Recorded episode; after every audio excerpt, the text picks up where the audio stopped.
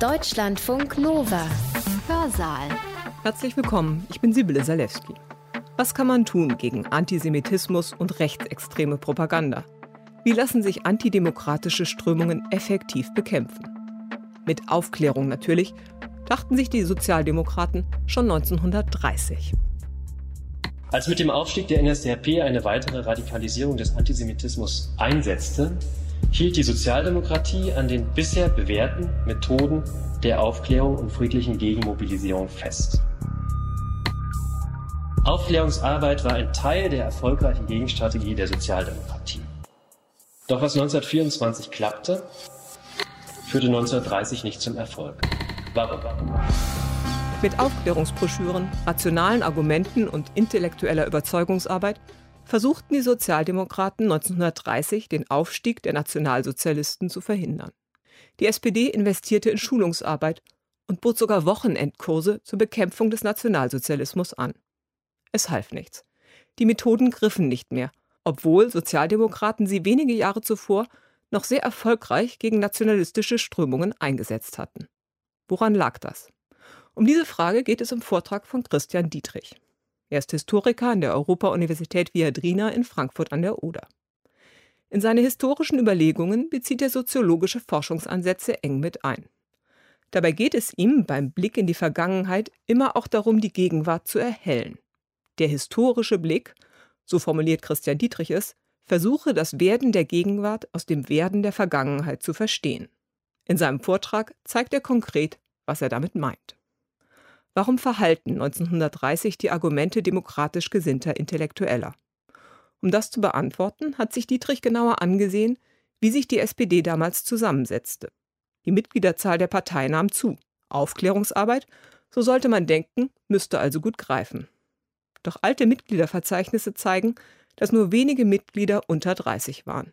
Die Partei hatte den Kontakt zu den jüngeren Generationen weitgehend verloren und damit fehlte der Aufklärungsarbeit die Reichweite. Christian Dietrichs Vortrag hat den Titel Die schwindende Kraft des Arguments über die Grenzen intellektueller Interventionen.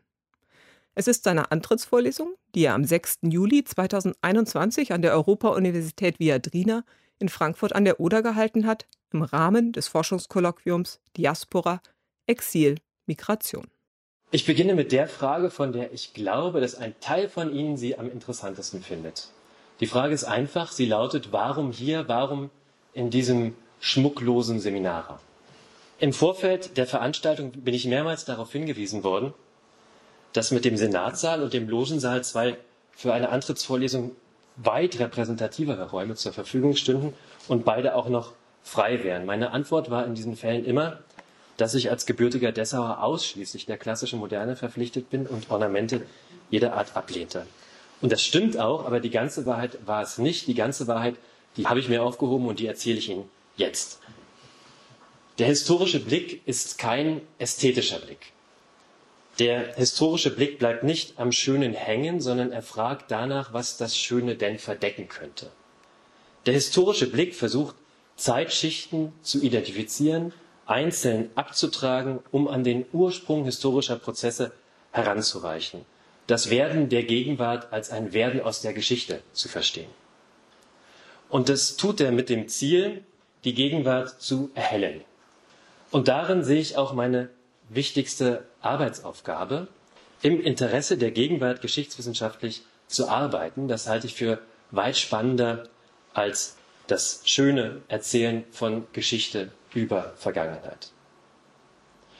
Und für diesen, naja, nennen wir es mal Aspekt oder Ansatz, ist der gegenwärtige Raum sehr viel besser geeignet als ein historischer oder viel schlimmer noch als ein historisch illuminierter. Wir befinden uns in einem Ort, in dem, wenn wir aus dem Fenster schauen, wir ein historisches Gebäude identifizieren können. Und wir sehen nicht irgendein historisches Gebäude, wir sehen ein Regierungsgebäude. Das ist erstmal ein Blick in die Vergangenheit, weil wir das Hauptgebäude der Universität als ein preußisches Verwaltungs- und Regierungsgebäude identifizieren können. Aber zugleich reflektieren wir dabei über unsere eigene Perspektive und den von uns eingenommenen Standpunkt. Dieses Gebäude ist die Bezirksparteischule Friedrich Engels, hier als Postkartenmotiv aus dem Jahr 1988. Und nun sehen Sie dasselbe Gebäudeensemble in der Gegenwart. Wir erkennen, dass wir uns nicht nur in einem modernen Verwaltungs- und Seminargebäude befinden, das nur Gegenwart kennt und keine Vergangenheit hat, sondern dass selbst das Gebäude, aus dem wir aus dem Fenster schauen, eine spezifische, eine konkrete Vergangenheit aufweisen kann. Plötzlich schauen wir nicht mehr von der Moderne, also von einem modernen Seminargebäude auf ein historisches Gebäude, sondern wir schauen ganz konkret von einem Herrschaftsgebäude, und da benutze ich die Begriffe von Louis Althusser, von einem Gebäude eines ehemaligen ideologischen Staatsapparates auf ein anderes Gebäude, auf ein Gebäude eines repressiven Staatsapparates, um in der Terminologie von Althusser zu bleiben. Und diese Bedeutungsverschiebung finde ich ausgesprochen reizvoll und deswegen soll sie auch der Grundton meiner folgenden Bemerkungen bestimmen. Ich möchte heute über ein Thema sprechen, das wohl zu den relevantesten Themen der Gegenwart gehört. Was ich sage, hat also durchaus aktuellen Charakter. Wie ich es sage, klingt manchmal historisierend. Und damit komme ich zum Thema die schwindende Kraft des Arguments über die Grenzen intellektueller Intervention. Und ich beginne mit einer Biografie. Am 1. Februar 1945 starb Paul Kampfmeier 80-jährig in Berlin. Das Ende des Krieges erlebte er nicht mehr. Seit seiner Verhaftung im Mai 1933 hatte sich Kampfmeier weitestgehend aus der Öffentlichkeit zurückgezogen. Er publizierte mit einer kleinen Familiengeschichte oder von einer kleinen Familiengeschichte abgesehen, die 1939 veröffentlicht wurde, nichts mehr. Das war vor 1933 ganz anders. Die große Zahl der Zeitungsartikel und Zeitschriftenaufsätze aus Kampfmeyers Feder ist noch gar nicht mitgezählt, wenn man im Katalog der Deutschen Nationalbibliothek seinen Namen sucht und fündig wird, und zwar 52 Bücher und Broschüren ihm zugeordnet sind. Und trotzdem ist, trotz dieser Produktivität, der Name Paul Kampfmeier heute weitestgehend vergessen. Insofern scheint es mir sinnvoll, die wichtigsten biografischen Stationen kurz anzureißen und nachzuzeichnen.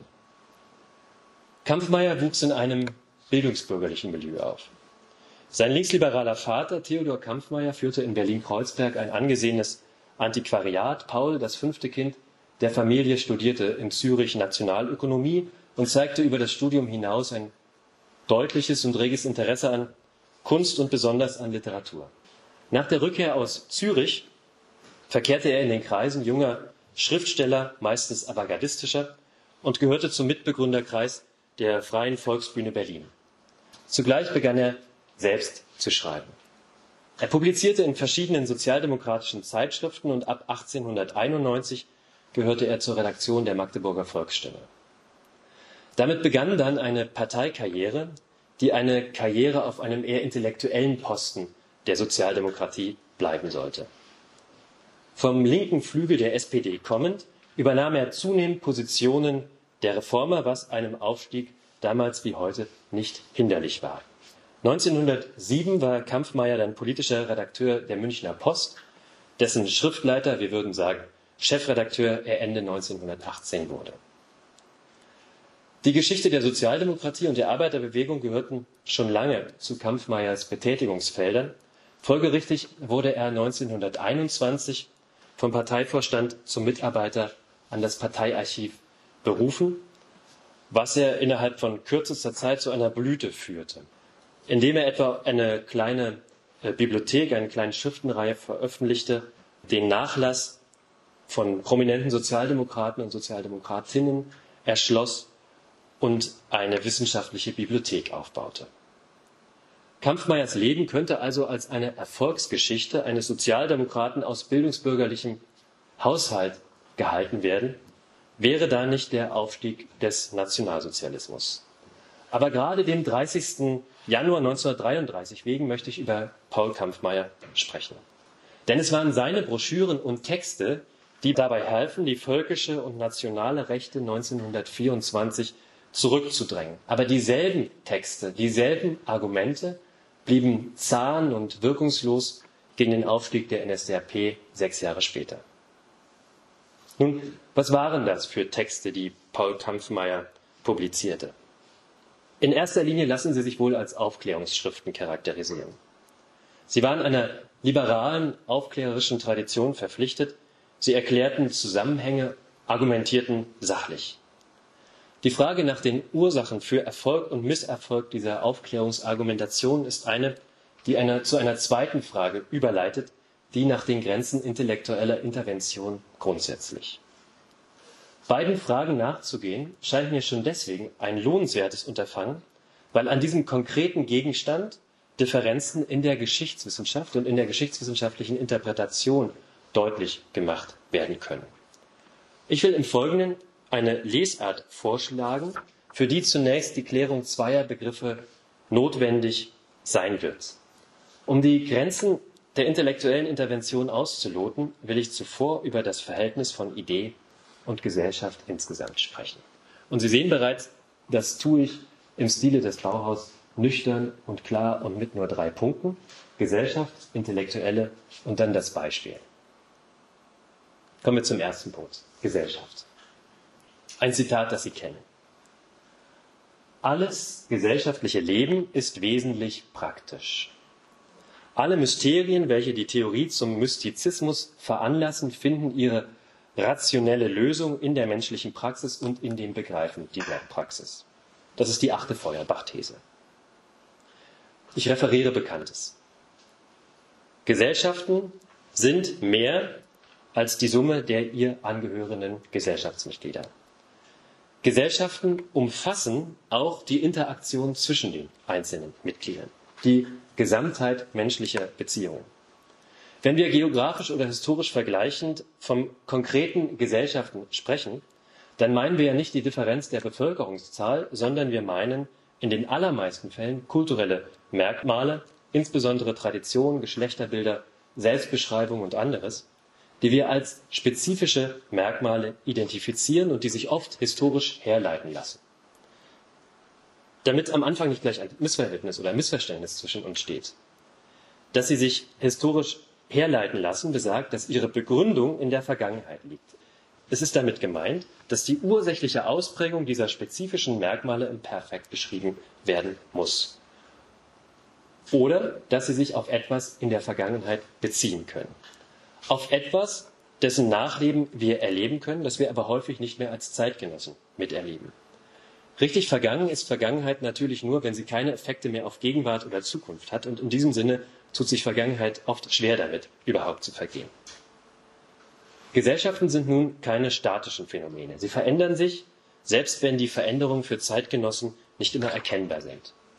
Gesellschaften sind in einem fort in Bewegung, denn ihre Angehörigen handeln und Handeln kann innovative Effekte haben. Und wenn Handeln innovative Effekte hat, dann ist es meist auch strukturverändernd. Wer nun etwas über Gesellschaft aussagen möchte, der sollte sich die menschliche Praxis anschauen. So kann in aller Regel keine historische Frage beantwortet werden, wenn nur und ausschließlich Selbstbeschreibungen eingeholt werden. Denn der Einzelne, wieder ein Zitat aus den Feuerbach-Thesen, ist in seiner Wirklichkeit ja das Ensemble gesellschaftlicher Verhältnisse. Sie, die gesellschaftlichen Verhältnisse, prägen sein Denken, seine Weltwahrnehmung, sein Handeln, kurzum die menschlichen Verkehrsformen. Und da wäre es wirklich ungenügend. Man verließe sich nur auf die, auch im Hinblick auf das historische Material, nun knifflig zu recherchierenden Ideen und Weltsichten, um Aussagen über Vergesellschaftung von Menschen zu treffen oder formulieren zu können. Die Frage, ob dem menschlichen Denken gegenständliche Wahrheit zukomme, ist keine Frage der Theorie, sondern eine praktische Frage. In der Praxis muss der Mensch die Wahrheit in Exemplum Wirklichkeit und Macht, Diesseitigkeit seines Denkens beweisen. Der Streit über die Wirklichkeit oder Nichtwirklichkeit des Denkens ist eine rein scholastische Frage. Die zweite Feuerbach-These. Und mit ihr richte ich mich an die Studierenden. Stellen Sie sich vor, Sie wollen eine Arbeit schreiben, eine geschichtswissenschaftliche Arbeit und darin eine spezifische kulturelle Praxis erforschen dann wären Sie schlecht beraten, den Ursprung dieser Praxis auf einen Gedanken, auf eine Idee, auf einen Text zurückzuführen oder im allerschlimmsten Fall auch noch als den Siegeszug eines Genies, in den meisten Fällen eines Mannes, zu behandeln. Man müsste nämlich fragen, wer läuft bei diesem Siegeszug noch mit? Wer hält die Trophäen hoch oder hat Cäsar nicht mindestens einen Koch bei sich gehabt?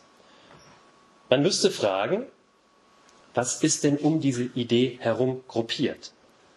Plausibler wäre es also, sie schauten sich die Umstände der Entstehung der kulturellen Praxis an und fragten nach ihren historischen Zweckmäßigkeiten, nach ihrer materiellen Dimension, nach ihrem symbolischen Gehalt, nach ihren Befürwortern und jenen, die sie ablehnten. Das wäre insofern ein sinnvollerer Zugang, weil er die Rahmenbedingungen der Praxis beleuchtet. Denn ohne eine Kontextualisierung ist jede historische Analyse nicht viel wert. Und das betrifft selbst geisteskulturelle und ideengeschichtliche Forschungsgegenstände wie die Entstehung von literarischen Texten oder politischen Texten, von Wörterbüchern oder anderen Wissens- und Kulturprodukten. Und der Zusammenhang ist banal, weswegen ich auch gar nicht als der Urheber erscheinen möchte, sondern verweise auf Antonio Labriola, der es ganz pointiert in folgendem Zitat ausdrücken kann. Zitiere. In der Entwicklung der Praxis liegt das Wesen, im Original heißt es la natura, liegt das Wesen, das heißt die geschichtliche Entwicklung des Menschen. Der geschichtliche Mensch ist immer der gesellschaftliche Mensch und der vermeintliche vor- oder übergesellschaftliche Mensch ist eine Ausgeburt der Fantasie. Zitat Ende. Sie erkennen an meinem Beharren auf die Berücksichtigung der gesellschaftlichen Wirklichkeit das Festhalten an einem Kulturbegriff, der die Vergesellschaftung der Individuen abbildet. Die Berücksichtigung der Vergesellschaftung der Individuen erlaubt es nämlich, die Wirkungs- und Reichweite der Intellektuellen zu bestimmen und zu erklären. Und damit komme ich zum nächsten Punkt, dem zweiten, Intellektuelle. Jeder von uns weiß, wie ein Intellektueller oder eine Intellektuelle aussieht, aber fragen wir doch zunächst, was ein Intellektueller ist. Wir können uns sicherlich darauf einigen, dass Intellektuelle eine große Zeit darauf verwenden, über Gesellschaft oder Welt nachzudenken. Als typische intellektuelle Fähigkeit oder Tätigkeit könnte daher Kontemplation stehen und sie steht in einem gewissen Spannungsverhältnis zu den Tätigkeiten eines Vita activa, eines praktischen Tuns. Ein solches Urteil überblendet aber, dass ein technisches Verständnis auch bei monotonen Tätigkeiten vorausgesetzt werden kann. Dass es eine nicht intellektuelle Tätigkeit folglich schon deswegen nicht gibt, weil im Prinzip jede praktische Tätigkeit niemals so unterkomplex sein könnte, dass sie nur Reaktion ist. Und selbst wenn es so wäre, besteht ja die nicht geringe Chance, dass die Personen, die diese Tätigkeit nun vollziehen, zumindest in ihrer Freizeit darüber nachdenken, wie die Welt beschaffen ist oder eine spezifische Sicht auf die Welt entwickeln. So überkomplex oder unterkomplex die auch sein mag. Nun wird die Differenz zwischen Intellektuellen und Nicht-Intellektuellen in der Regel in der Eigenart der intellektuellen Tätigkeit selbst gesehen. Das ist nun nach Antonio Gramsci ein ausgesprochen schlechtes Unterscheidungskriterium. Man sollte den Intellektuellen, so schlägt es Gramsci in den Gefängnisheften vor, im Ensemble des Systems der Verhältnisse, in dem sich jene im allgemeinen System der gesellschaftlichen Verhältnisse befinden, definieren. Ein schwieriger Satz, was ist damit gemeint? Der Verweis hat nämlich einen ganz entscheidenden Impuls und eine ganz entscheidende Auswirkung auf die Definition des Intellektuellen. Bei Gramsci heißt es nun wie folgt. Alle Menschen sind Intellektuelle, könnte man daher sagen, aber nicht alle Menschen haben in der Gesellschaft die Funktion von Intellektuellen. So wird man, weil jeder einmal in die Lage kommen kann, sich zwei Eier zu braten oder einen Riss in der Jacke zu flicken, nicht sagen, alle seien Köche oder Schneider. Diese Positionsverschiebung von der kulturellen Tätigkeit auf die Funktion bindet nicht nur die gesellschaftliche Praxis in die Bewertung ein, sondern eröffnet auch den Blick auf die Etablierung eines Intellektuellen oder einer Intellektuellen. Gramsci hält nämlich fest, dass sich jede gesellschaftliche Gruppe, die auf dem originären Boden einer wesentlichen Funktion in der Welt der ökonomischen Produktion entsteht, zugleich organisch eine oder mehrere Schichten von Intellektuellen schafft, die ihr Homogenität und Bewusstsein der eigenen Funktion nicht nur im ökonomischen, sondern auch im gesellschaftlichen und politischen Bereich geben. Also aus einem Wirtschaftsprozess oder der Stellung im Wirtschaftsprozess heraus können Gruppen entstehen, die wiederum sich eigene MeinungsführerInnen schaffen, die wiederum mit ihrem Tun in die Gruppe hineinwirken. Und auch dieses in die Gruppe hineinwirken ist eine intellektuelle Tätigkeit, ist die Funktion eines Intellektuellen. Denn die organischen Intellektuelle einer Partei geben sich wiederum eigene Strukturen der Bildung, der Propaganda, der Wissensvermittlung. Sie haben damit einen wesentlichen Anteil an den Hegemoniekämpfen ihrer Zeit. Und dafür ist Paul Kampfmeier nun ein wirklich gutes Beispiel und um ihn soll es im Folgenden nun gehen. Kommen wir zum dritten Punkt, das Beispiel. Über den theoretischen Umweg nähern wir uns nämlich dem historischen Beispiel. Die Sozialdemokratie, und das schließt zu Beginn der Weimarer Republik beide sozialdemokratischen Parteien ein, sahen schon in den ersten Jahren der Weimarer Republik das Gefahrenpotenzial einer Diskreditierung von rechts und stellten sich auch deswegen gegen den Antisemitismus, weil sie in ihm einen Angriff auch auf die eigenen Organisationen sowie auf die Demokratie insgesamt erkannten. Paul Kampfmeyers Broschüre Jüdischer Marxismus, in der die philosophischen Wurzeln des Marxismus in der Philosophie Hegels herausgestellt werden, ist etwa Ausdruck dieser Auseinandersetzung. Einen Aufruf zur Verteidigung der Republik in Zeiten individuellen Terrors und katastrophaler Wirtschaftslage verfasste Paul Kampfmeyer dann im Auftrag des Berliner Bezirksverbandes der mittlerweile wiedervereinigten Sozialdemokratischen Partei 1922. Es entstand eine achtseitige Broschüre. Der Text schlicht mit der Frage, wer ist schuld an Not und Elend überschrieben, war der Versuch, das sozialdemokratische Milieu in erster Linie aus gelernten Arbeitern, aus Angestellten, aus kleineren Beamten zusammengesetzt, dieses Milieu abzuschirmen gegen nationalchauvinistische Rhetorik zu immunisieren.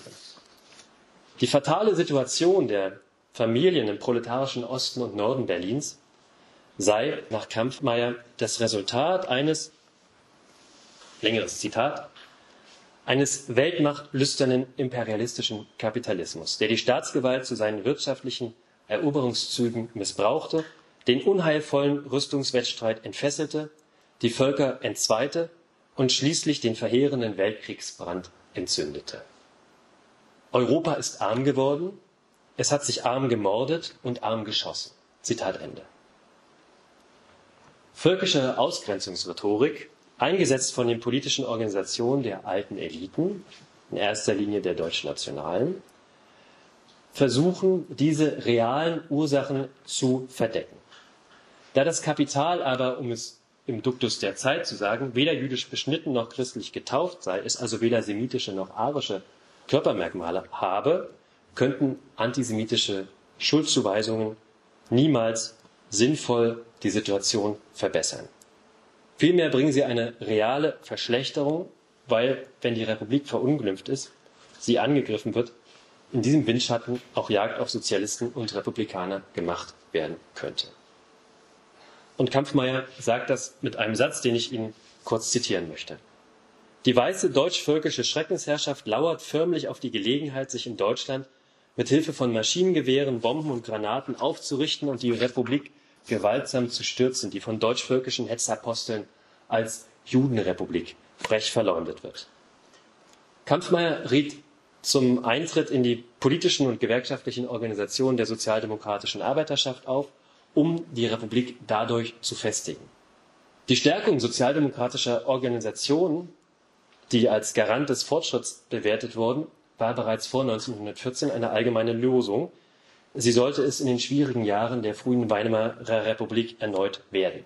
Diesmal nicht, um revolutionär, freilich ohne die Revolution selber anzustoßen, zu wirken, sondern um evolutionär zu wirken. In jedem Fall mussten die Abwehrkräfte des sozialdemokratischen Milieus gegen die völkischen Abwerbungsversuche gestärkt werden. Und das ging aus Sicht der Sozialdemokratie in erster Linie über Bildung und Aufklärung. Diese Aufklärungstradition war nun Kampfmeier besonders verpflichtet. In ihrem Sinne verfasste er eine ganze Menge Texte, unter anderem den zu den Dezemberwahlen 1924 vom Berliner Bezirksverband herausgegebenen Broschüre Blutsaaten, Bluttaten, in dem er analysierte, dass unter dem Eindruck antirepublikanischer und antisemitischer Gewalt gegen Politiker, gegen Arbeiter, gegen natürlich äh, die jüdische Bevölkerung, gegen friedliche Demonstranten, eine Rhetorik der völkischen Gruppen Einzug gehalten hat, die im Wesentlichen durch ein chauvinistisches Element gekennzeichnet werden muss. Dabei zielte seine Darstellung abermals darauf ab, das sozialdemokratische Milieu gegen die Nationalsozialisten und die deutschvölkischen und deutschnationalen abzuschirmen, es vor einem antijüdischen Antikapitalismus zu warnen. Der Antisemitismus gehöre seit den 1920er Jahren zum Repertoire des deutschen Faschismus und würde eingesetzt zum Umsturz der demokratisch-republikanischen Staatsordnung. Die deutschvölkische Presse, voll des Totschlägerargumentes, der bei der akademischen Jugend Gehör finde, vergifte das politische Klima. Der Antisemitismus treibe zudem die antirepublikanischen Geheimbünder an. So ist der, Zitat, deutschvölkische Antisemitismus zur politischen Denkweise des deutschen Faschismus geworden. Er wird fast ausnahmslos von allen Geheimbünden gepflegt. Zitat Ende. Ein kompromissloses Einschreiten des Republikanismus im Reich und in den Ländern tue Not und das Republikschutzgesetz sei ein erstes wichtiges Instrument im Kampf gegen rechts. 1924 wendete sich Kampfmeier daher an die proletarischen Anhänger des Nationalsozialismus, wie er schreibt. Das tat er, um sie davon zu überzeugen, dass hinter dem, und ich zitiere wieder, sozialistisch schillernden Programm der Hitlerpartei reaktionäre Interessen wirken. Zitat Ende. Dass der Nationalsozialismus eine von, und wieder ein Zitat, eine von allen wirtschaftlichen und politischen Reaktionären geförderte Organisation gegen die ausgesprochen ökonomischen, politischen und sozialen Klasseninteressen der deutschen Arbeiterschaft ist. Zitat Ende. In seiner Schrift Der Nationalsozialismus und seine Gönner beschrieb Kampfmeier den deutschen Faschismus in seiner Widersprüchlichkeit. Einerseits trete er großdeutsch auf, andererseits hätten führende Nationalsozialisten in der Vergangenheit bereits mit separatistischen Organisationen zusammengearbeitet. Einerseits gebe er sich sozial und proletarisch, andererseits sei er von Teilen der deutschen Wirtschaft finanziert. Er gelte als national, unterscheidet sich aber in wesentlichen Punkten vom Nationalismus alter Schule. Terror gelte ihm als legitim, Gewalt als selbstverständlich. Einig ist er also nur in der Wahl seiner Mittel. Und das mache auch seine Weltanschauung aus, in der der rassistische Antisemitismus eine Schlüsselstellung einnehme. An ihm konstruiere sich das dualistische Prinzip von Gut und Böse, wie Kampfmeier die NS-Ideologie paraphrasierte. Derlei Vereinfachungen stünden symptomatisch für die Wirtschaftspolitik des Nazismus, der ökonomische Gesetzmäßigkeiten biologisierte und auf Krisenerscheinungen mit autoritären Maßnahmen reagiere. Und genau an diesem Hebel habe sozialdemokratische Abwehrarbeit auf anzusetzen. Und dann schreibt Kampfmeier noch dieses starke Wort. Und wir machen ihn mausetot, wenn wir seine Anhängerschaft davon überzeugen, dass der ganze Aufbau der kapitalistischen Gesellschaft mit ihrer Auswucherung und Ausbeutung der Massen nicht durch plumpe diktatorische Gewalttaten vernichtet werden kann, sondern dass er nur durch eine organisierte Umgestaltung der wirtschaftlichen Machtverhältnisse und durch die selbsttätige organisierende demokratische Verwaltungsarbeit der geistig und körperlich Schaffenden besiegt werden kann. Zitat Ende.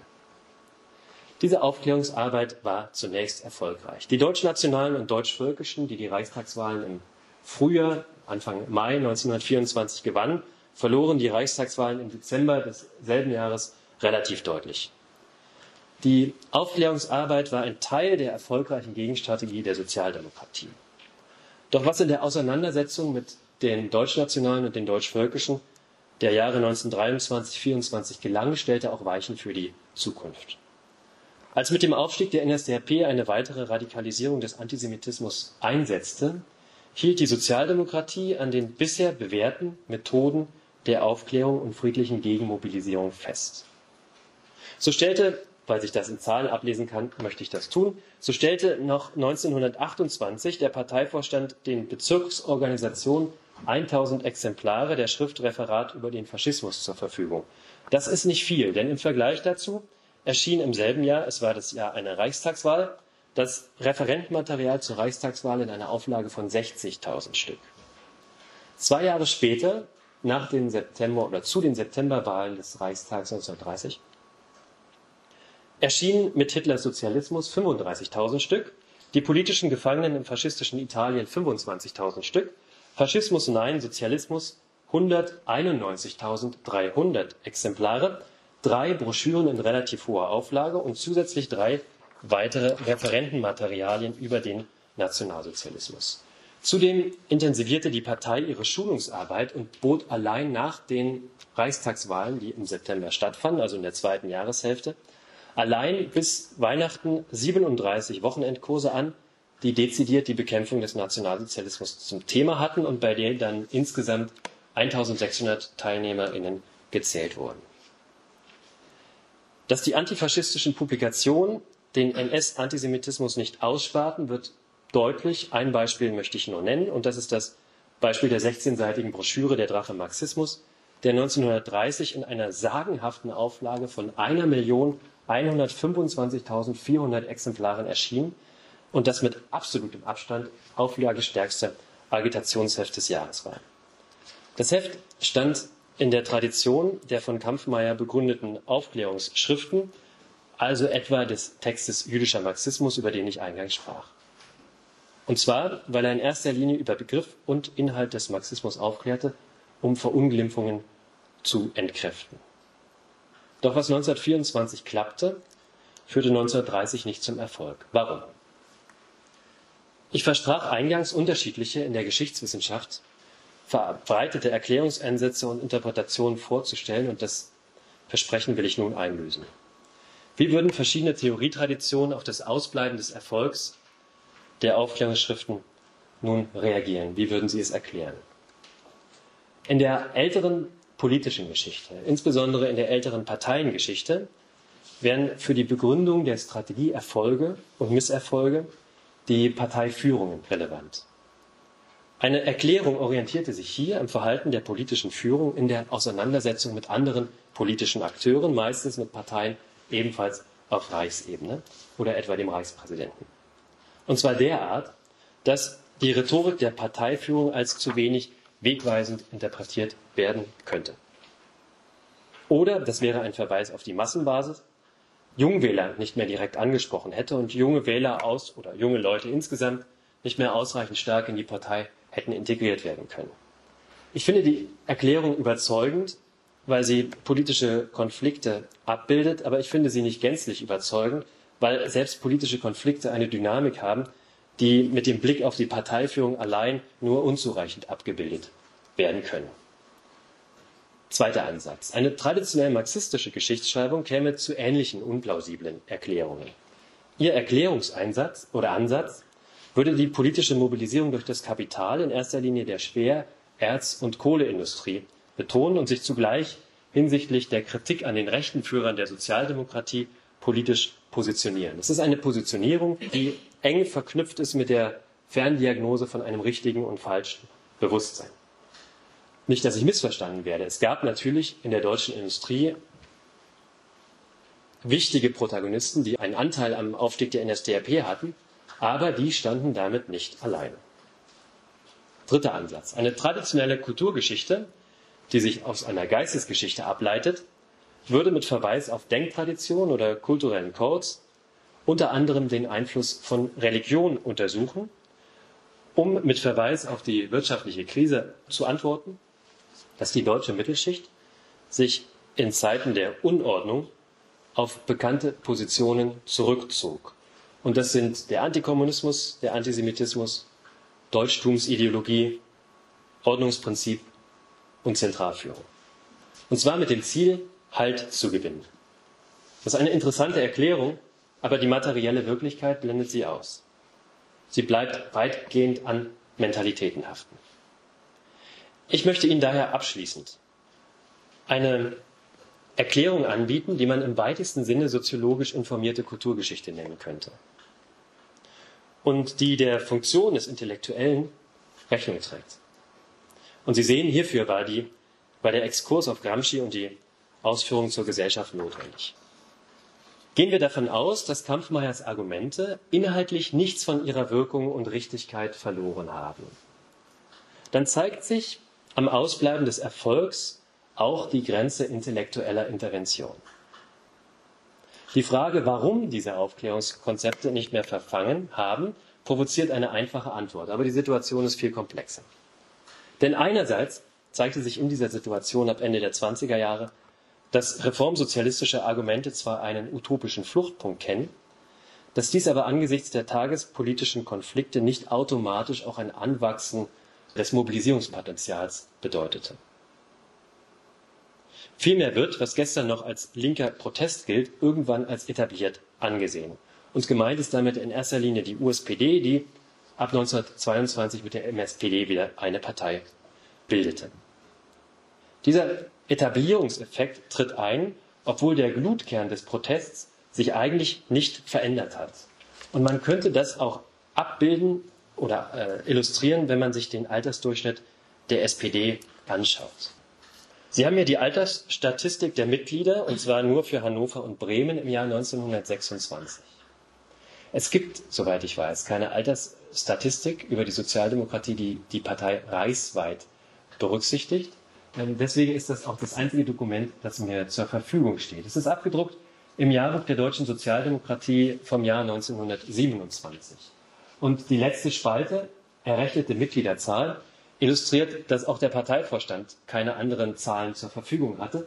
Denn die letzte Spalte ist sozusagen die Hochrechnung der Hannoveraner und Bremer Verhältnisse auf die Gesamtpartei. Wenn man sich diese Zahlen nun anschaut, dann ist etwas ganz interessant. Nämlich, dass die Mitglieder, die 30 Jahre oder jünger sind, in der Minderheit sich befinden.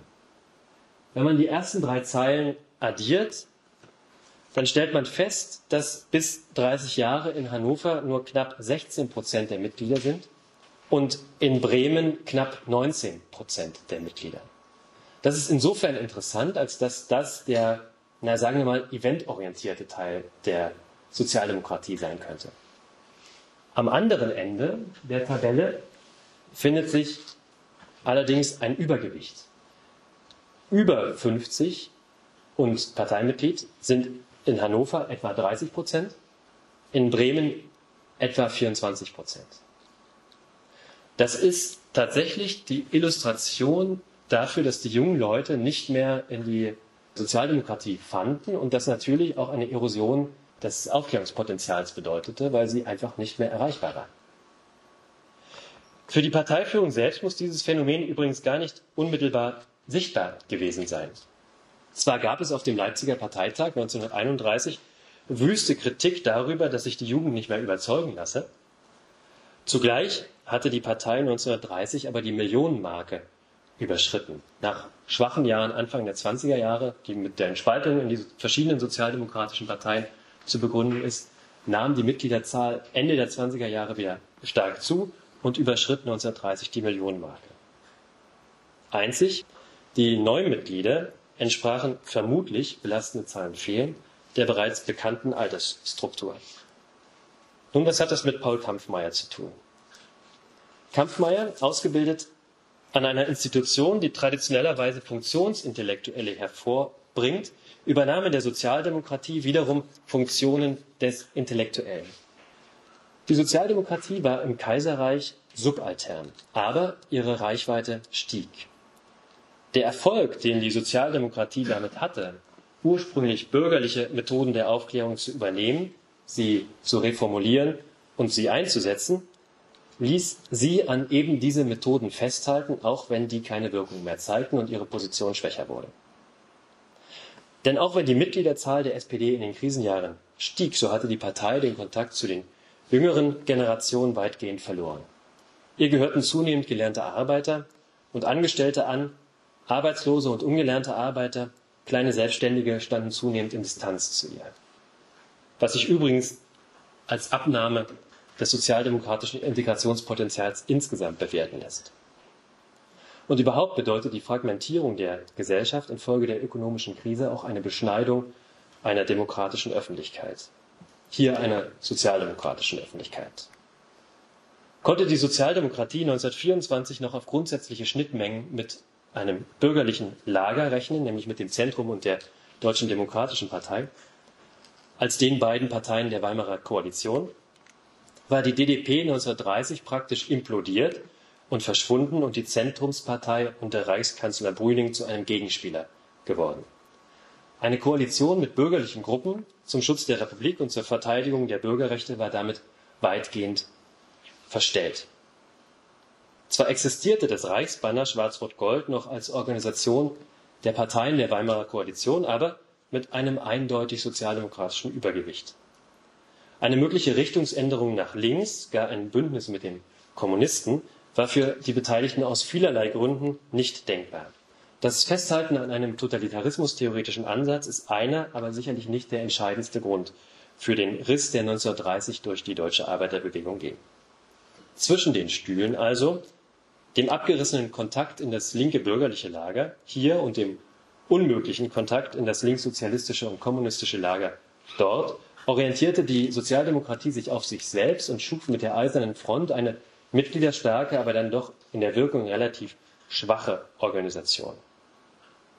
Nun muss man der Sozialdemokratie zugute halten, dass 1931 noch nicht absehbar war, ob das bisschen Aufklärungsschein von Wachslicht oder Talglicht stammte. Vielmehr zeichnete sich die historische Situation als die Situation eines einzigen Dilemmas ab. Einerseits war man gezwungen, die Regierung Brüning zu tolerieren, weil anzunehmen war, dass ihr eine NS-Regierung folgen würde. Andererseits trafen deren Sparmaßnahmen gerade die ökonomisch Schwächsten. Einerseits hatte man mit der Etablierung der Präsidialkabinette um Brüning eine Erosion des parlamentarischen politischen Systems beobachten können. Andererseits konnte es stets auch noch schlimmer kommen. Und es wurden Erinnerungen an die Zeit der Sozialistengesetze wach. Auf dieses Dilemma reagierte die SPD mit der starken Bündelung eigener Kräfte in der Eisernen Front und der strategischen Zusammenarbeit mit wenigen linksliberalen Akteuren, etwa dem Zentralverein deutscher Staatsbürger jüdischen Glaubens. Doch die Erweiterung des Handlungsspielraums durch Anknüpfung an linksliberale Akteure des Bürgertums war eine Taktik, die auch angesichts der eigenen Entscheidungsschwäche und fehlenden Stärke, politische Stärke, wirkungslos blieb. Zu sehr war das politische System in Schieflage geraten, als dass sich die Hoffnung, am Ende der Wirtschaftskrise könne die Wiedererrichtung eines normalen parlamentarischen Betriebs stehen oder der Nutznießer gar der Sozialismus sein, wie es beim Leipziger Parteitag 31 noch geäußert wurde, als dass sich solche Wahrheiten überhaupt hätten bewahrheiten können.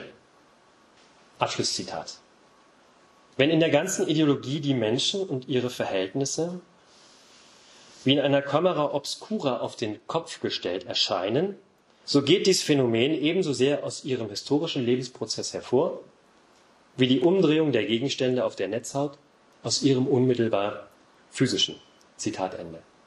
Sie kennen den Satz, die klassischen Autoren muss ich nicht benennen. Das ist nun der Satz, bei dem die Sozialdemokratie stehen blieb. Das ist der wichtigste Satz für die Sozialdemokratie in Hinblick auf die sozialdemokratische Aufklärung.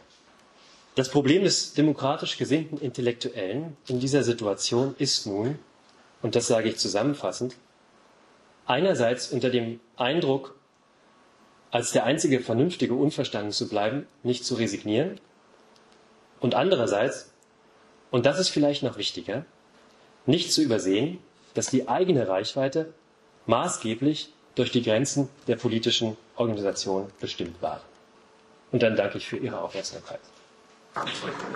Das war der Historiker Christian Dietrich über die Grenzen sozialdemokratischer Aufklärungsarbeit gegen den Nationalsozialismus in den 1930er Jahren. Er hat seinen Vortrag am 6. Juli 2021 an der Europa-Universität Viadrina in Frankfurt an der Oder gehalten, im Rahmen des Forschungskolloquiums Diaspora, Exil, Migration. Deutschlandfunk Nova. Hörsaal. Samstag und Sonntag um 18 Uhr. Mehr auf deutschlandfunknova.de.